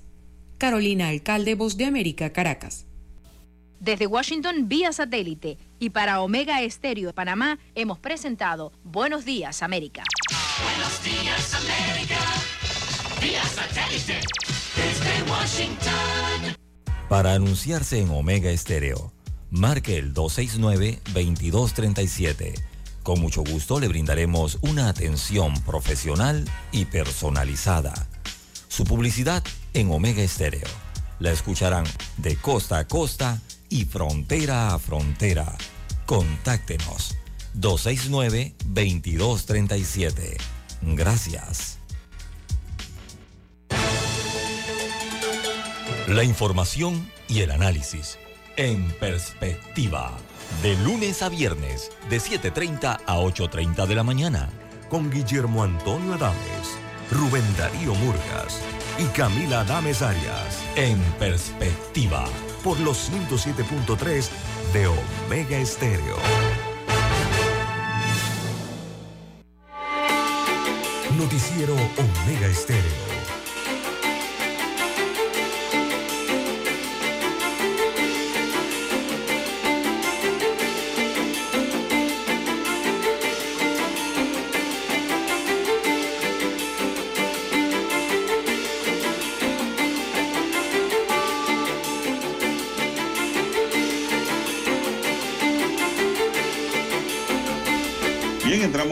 Final, son las 7, 7 minutos, hora para todo el país. Don César Dondani, amigos y amigas, se acabó la política de marionetas y títeres, dice Lombana, en medio de un acto político en el que Lombana se postuló como precandidato presidencial del movimiento Otro Camino, dijo que su partido es el único que no representa a más de lo mismo y es el único que no ha hecho negocios con la política acompañado de amigos, activistas y simpatizantes, Ricardo Lombana se postuló como precandidato presidencial por el movimiento Otro Camino, MOCA, para las elecciones generales del 5 de mayo de 2024. Presento mi postulación a la candidatura presidencial por el movimiento Otro Camino, que tiene un compromiso y convicción de que mejores días son posibles para todos los panameños. No será fácil, Nadie ha dicho que sea fácil, pero queremos cambiar el estado de las cosas. Queremos cambiar el status quo. Fueron las palabras de Lombana luego de hacer oficial su postulación ante cientos de simpatizantes que se concentraron para presenciar este evento político en un hotel de la ciudad. El líder del movimiento Otro Camino señaló que este movimiento convertido en partido representa a los ciudadanos honestos, a los ciudadanos comunes, a los hombres y mujeres que son la principal riqueza de este país y que no se les ha permitido progresar, afirmó. Esa fuerza que hemos logrado construir genera temor en los poderes establecidos porque nosotros no le debemos ni le vamos a deber nada a nadie, afirmó Lombana. Lombana afirmó que se acabó la política de marionetas y de títeres. Los únicos que nos podrán pedir cuentas será el pueblo y Dios. Se acabaron los fondos para el clientelismo, para la politiquería, para los negocios y se les va a acabar la fiesta con los fondos de los panameños porque la plata alcanza cuando nadie roba y por eso nos tienen miedo. Bueno, es una frase muy utilizada por eh, Nayib Bukele, don César. Cuando dice, y hace obras en El Salvador, él dice, Bueno, utilizada por la, muchos la plata ¿no? alcanza cuando nadie roba. Y eso es verdad. Eso es algo verídico. El político quien en segunda ocasión busca llegar a la silla presidencial subrayó que el movimiento Otro Camino es el único colectivo político que no representa más de lo mismo. Es decir, no ha estado gobernando nunca, en ningún momento. Y el único partido que no ha hecho negocios con la política. Nosotros no tenemos pacto con ningún tipo de poderes establecidos y tampoco somos ni seremos refugio para que alguien evada la justicia o se beneficie de tratos amañados, dice Lombana al finalizar, don César. Es decir, el partido no va a ser un refugio para tener fueros electorales y evadir la justicia. Eso es lo que quiere decir ahí el abogado Lombana. Esto ocurrió ayer, don César. ¿Cómo ve la situación? Bueno, se oficializa otro candidato, don Juan de Dios. Eh, a vos es conocido, ¿no? Pero Bueno, eh, precandidato. eh, oficializa su precandidatura, eh, su aspiración ya en firme, entonces, eh, para la próxima elección general. Primero tiene que pasar por el proceso, ¿no? Del- de su partido político, eh, pero ya lo hace en firme, don Juan de Dios, que es lo importante entonces de cara a las elecciones generales de cada uno de estos panameños que aspiran por los diversos partidos eh, legalmente constituidos en el país y los otros también que aspiran por la libre postulación. Así que entra al ruedo político con algo más de fuerza, don Juan de Dios, ¿verdad? Y señalando, eh, o sea, ya propiamente dando eh, trazos, ¿no? De lo que pretende hacer entonces de llegar al solio presidencial. Bueno, el movimiento Otro Camino, amigos y amigas, deberá ratificar el próximo 30 de julio en una convención a Ricardo Lombana como su candidato presidencial oficialmente, don César. Así es. 30 de julio. Una convención se va a dar ese acto. Digo, hasta ahora Lombana es el único, o por el momento, no he escuchado de otro, es, el único aspirante en esa convención del próximo 30 de julio, donde los líderes nacionales del, del MOCA o Movimiento Otro Camino, y en conjunto con el directorio, ¿no? Eh, votarán para elegir a, a su candidato eh, por esa bandera a la presidencia de la República. Eh, Bueno, hasta ahora es así, ¿no? Hay que esperar en los días a ver si surge otro. Eh, Bueno, el- yo recuerdo que tiempos atrás don César él retó a Rubén Blay que le compitiera, pues. Y Rubén Blay echó para atrás, puso reversa automática. No se dio, ni siquiera hubo respuesta. Indudablemente que Lombana lo aplastaría, don César, porque él ha venido trabajando Claro. este proyecto. Su proyecto, claro. Este es un proyecto que él lo ha venido trabajando desde las pasadas elecciones cuando corrió como candidato independiente por la libre postulación, cuando existieron los verdaderos independientes, don César, en la pasada campaña. Ahora usted ve que salen de los partidos políticos y se llaman solamente libre postulación. Entonces, don César, en pocas palabras, eh, el hombre ha trabajado su camino, ha hecho trillos, ha hecho su base. Antes decían que no tenía base, no tenía organización. Bueno, este partido Otro Camino tiene gente en todo el país, don César, mucha juventud, tiene ansias de poder trabajar por el país. Sí, y eso es lo que estamos viendo en diferentes puntos donde llega trazos, ¿no? el líder de Otro Camino. Sí, y, Y ya es oficial. Exacto, y ha hecho lo que está lo que está pidiendo la población. Lo, que pasa es que la población también está, la población electoral me refiero, ¿no? O, o los ciudadanos del país también están un poco como mm, ansiosos de conocer básicamente qué propuestas tienen los aspirantes a la presidencia de la República. Pero recordemos que primero tienen que pasar de aspirantes a candidatos por las banderas políticas. Eh, para, para poder competir en, en- la elección general. Y también la ciudadanía, eh, no sé si es que es falta de comunicación o, o- o- o de interés por algunos temas, pero hay que recordar que hubo modificaciones al código electoral y las campañas electorales en donde usted promete, yo voy a llevar, te voy a hacer una potabilizadora, te voy a hacer una carretera, te voy a hacer un aeropuerto y voy a no sé a tal cosa. Ese, ese periodo ahora es de 60 días.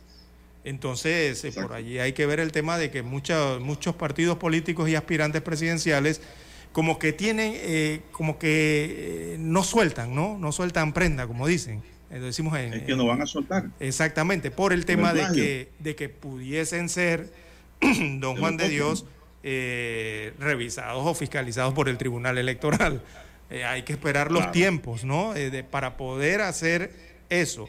Pero eso no significa que puedan dar algunos trazos, ¿verdad? De, Trazos generales. Exacto, trazos generales, como en este caso ya lo ha hecho Lombana, lo ha hecho también el aspirante de RM eh, y otros aspirantes. Eh, Lombana habló de eliminar la prueba idónea para investigar a los diputados en la Asamblea Nacional. Interesante. También que Eso, levantaría el acceso restringido a las actas eh, del Consejo de Gabinete. Recordemos que aquí se Eso restringió la información por 10 años. Eh, hace algunos tres años atrás se aprobó eso. Entonces, está lanzando trazos, ¿no? De por dónde viene la cosa. Pero eso no es el plan de gobierno. No, no, no, no, el plan es de que gobierno Si lanza ahora mismo no. su plan de gobierno, vienen otros candidatos, le, se lo agarran y se lo le hacen un refrito y se lo plagian. Comienzan a... Si les interesa algún punto. Viene el Entonces, tirijala, aquí ¿no? se aplica aquel, aquella frase del chinito de Dito Plimelo. Nadie quiere hablar con Sí. detenimiento y con Aunque- precisión hasta tanto la ley lo permita. Aunque Lombana también habló de infraestructuras costaneras para el país. Pienso yo que debe ser eh, carreteras. Importante desarrollo de carreteras para interconectar eh, el país por las costas Caribe o Pacífico. Entre algunas de las propuestas que ayer esbozó, ¿no? Bien, las Bueno, siete. una frase interesante, don César, que yo no escuchaba. Ajá. En mi gobierno nadie va a robar, porque la plata alcanza cuando no se la roban. Bueno, está bien, está bien. Bien, 7, 16 minutos, don Juan de Dios. Tenemos que hacer la pausa y retornamos. Desde el dominante Cerro Azul en los 107.3. 107.3. Continúa por el majestuoso Cerro Canajagua en los 107.5 para provincias centrales. Hasta el imponente Volcán Barú. En los 107.3. Transmite Omega Estéreo, cadena nacional simultánea. Noticiero Omega Estéreo. A esta hora establecemos contacto vía satélite desde Washington. Gracias a Banco Aliado. 30 años. ¿Qué quieres crear? Los países de América Latina y el Caribe enfrentan condiciones macroeconómicas globales que dificultan mucho la conducción de la política macroeconómica regional. La invasión rusa en Ucrania contribuyó a debilitar el ritmo de crecimiento global y generó mayor volatilidad en los mercados financieros. Y ante este panorama, los 18 ministros de finanzas que integran la comunidad de estados latinoamericanos y caribeños, CELAT, que se reunieron en Santiago de Chile, realizaron un análisis profundo de la situación y se comprometieron a diseñar una agenda regional común en respuesta a esta crisis. La reunión se realizó con el apoyo de la Comisión Económica para América Latina y el Caribe, CEPAL, y su secretario ejecutivo Manuel Salazar puso en contexto la crisis económica regional. El crecimiento económico promedio de la región en la década 2014-2023 se ubicará en tan solo 0.8%, que es menos de la mitad que el crecimiento promedio de la famosa década perdida de los años 80. Los datos de la CEPAL plantean que las circunstancias actuales caracterizadas por grandes necesidades y fuertes restricciones sugieren la necesidad de, por una parte, revisar los pactos fiscales sobre la base de un marco de sostenibilidad y, por otro lado, aplicar reformas en el sistema financiero internacional para facilitar la reestructuración de la deuda externa. El ministro de Finanzas de San Vicente y las Granadinas, Camilo González, señaló. CEPAL prevé un crecimiento del 1,2% en la región, lo que naturalmente va a suponer un retroceso en nuestra búsqueda compartida de los ODS. La reunión de ministros estuvo precedida por el decimoquinto seminario de política fiscal, sala de redacción, Voz de América. En Banco Aliado creamos oportunidades. Genera un 3% de interés con tu cuenta Más Plus. Banco Aliado, tu aliado en todo momento. Visítanos en nuestra página web bancoaliado.com y síguenos en nuestras redes sociales como arroba Banco Aliado. Banco Aliado, 30 años. ¿Tú qué quieres crear? El reportaje internacional llegó a ustedes gracias a Banco Aliado. 30 años. ¿Qué quieres crear? Omega Estéreo, 24 horas en FM Estéreo. Problemas de tierra, reclamos por accidentes, despidos injustificados, reclamos de herencias, sucesiones, daños y perjuicios. Todo problema legal civil, penal y laboral, consulte al 6614-1445. Licenciado Juan de Dios Hernández le atiende. 6614-1445. Con atención en Panamá, Panamá Este, Panamá Oeste, Colón, Coclé, Santiago, Herrera y Los Santos. Anote y consulte 6614-1445. La información y el análisis en perspectiva. De lunes a viernes, de 7.30 a 8.30 de la mañana. Con Guillermo Antonio Adames, Rubén Darío Murgas y Camila Adames Arias. En perspectiva. Por los 107.3 de Omega Estéreo. Noticiero Omega Estéreo.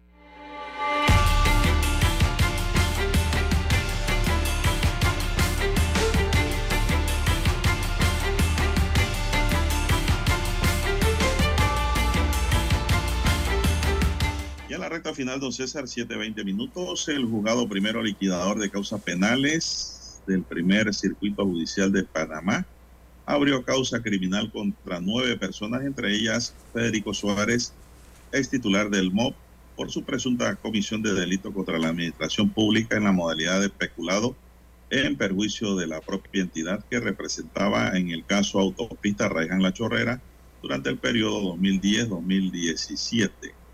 El órgano judicial informó que se fijaron como fecha de audiencia ordinaria el 11 y 12 de enero de 2024, imagínense, el otro año, don César, a las 8 y 20 de la mañana. Y como fecha alternas, 6 y 7 de febrero del otro año también. Así vamos con la justicia aquí, caminando lenta como la tortuga acalambrada. ¿Qué más tenemos, don César? Tengo una nota aquí de última hora que dicen que hay siete capturados, don César, en una operación eh, especial que está adelantando en estos momentos eh, la Policía Nacional con el Ministerio Público. Hay siete aprendidos por delitos de homicidio y tentativa de homicidio bien buscados, más buscados. La Policía Nacional desarrolla la operación Barrido en busca de personas vinculadas a este tipo de delitos. Eh, labor que se realiza, dice, ya se está concluyendo, claro, ellos dicen, avisan cuando ya están recogiendo, como que dice, ya eh, los instrumentos deportivos cuando se acaba el juego. Ellos trabajaron en Panamá Oeste, distrito de Panamá también, y San Miguelito, don César. 21 eh, diligencias de allanamiento realizaron esta mañana los miembros de la Policía Nacional y el Ministerio Público. siete capturados. En desarrollo, entonces, esta nota. Sí, al final hay que ver cuál fue el resultado, ¿no? 722, ¿qué más tenemos? Eh, bien, don Juan de Dios, bueno, en las redes sociales, eh, desde esta semana hemos estado recibiendo algunas fotografías de cómo está el ambiente en el interior de la República Don Juan de Dios, Península de Azuero, provincias centrales, algunos, algunas regiones de la provincia de Chiriquí. Y cuando nos referimos a regiones, nos estamos refiriendo a regiones que tienen que ver con la ganadería y el sector agropecuario. Y las imágenes como se muestran, don Juan de Dios, no son muy alentadoras. Eh, evidentemente la sequía está, está, está afectando eh, a nuestros productores, don Juan de Dios, eh, a muchas regiones agrícolas en el interior de la República. Ya hemos conocido más hacia las ciudades, hacia nuestras áreas, don Juan de Dios, lo que está ocurriendo con los lagos, ¿verdad? Que suministran de agua potable eh, a, las, eh, a las poblaciones, sobre todo Colón, Panamá, eh, Panamá Oeste y lo que se utiliza para el agua del paso de los barcos en el canal de Panamá. Pero hacia el interior también se está verificando esta situación, don Juan de Dios. Hay falta de agua para los cultivos falta de aguas para las futuras siembras, o sea, para preparar los terrenos a futuras siembras y también eh, falta de agua para eh, la ganadería. Los porcinocultores también se ven afectados por esta situación. Y traigo a colación estas gráficas. Eh, hoy es el tercer día en que me envían esto a través de las redes. Y esto es con el sentido, don Juan de Dios, de preguntar al gobierno central, sobre todo las autoridades que tienen que ver con estos rubros o la atención de estos sectores es si realmente aquí en Panamá nos hemos preparado para esto que está sufriendo el mundo y que evidentemente eh, Panamá también lo está sufriendo. El mundo eh, viene viviendo desde el 2015 los años más cálidos que se han registrado, don Juan de Dios. Entonces, eso ya lo sabemos desde hace rato y Panamá también está siendo afectado por ello. Pero eh, la pregunta es, ¿nos hemos preparado para eso? ¿Estamos previniendo en cuanto a esa situación? Y lo traigo más a colación, don Juan de Dios, por el hecho de que eh, la Organización Meteorológica Mundial acaba de emitir su informe. Este es la de la ONU. Y ha emitido su informe señalando que las temperaturas mundiales pueden llegar a niveles sin precedentes entre el año 2023 y el año 2027, durante esos cinco años. Y estiman o dan la posibilidad que esos cinco años, o sea, ese lustro, sea el más caliente jamás registrado, según sus meteorólogos. Y prevén que en esos cinco años, entre el 23 y el 27, se presente el año o los 12 meses más calurosos de la historia en el mundo. Eh, y eso incluye eh, a Panamá, porque están señalando el área de Centroamérica como una de las áreas que se va a ver más afectados eh, por las sequías este y los años que vienen. Así que la pregunta es si nos estamos preparando para ello, don Juan de Dios, porque la verdad es que Aquí no veo que haya cosecha de agua, no veo que haya proyectos de arborización. Lo que vemos es lo contrario, don Juan de Dios. Están estumbando árboles eh, y otras situaciones. Entonces hay que prepararse para ello, sobre todo con el tema del calor. Hay que ver cómo logramos enfriar a Panamá o logramos enfriar principalmente las ciudades, porque el calor enferma y causa enfermedades y problemas, sobre todo a los adultos mayores, don Juan de Dios. No, y el calor, don César, crea lo que vemos en la calle, la falta de tolerancia. Exacto, genera de todo. Todo el mundo anda endiablado en la calle, buscando problemas, chocando, ganas de pelear, hasta los mochos quieren tirar la mano. No, hombre, no, no, no, no, busquemos la paz. Sí, y, y esto genera... usted que es un eclesiástico. Sí, y estas situaciones que le estoy mencionando, don Juan de Dios, generan problemas en el tema salud, o sea, en el sector salud, problemas en la parte alimentaria, don Juan de Dios, en la seguridad alimentaria, en la otra parte que ya tiene que ver con el ambiente también. Nos acompañó en el tablero de controles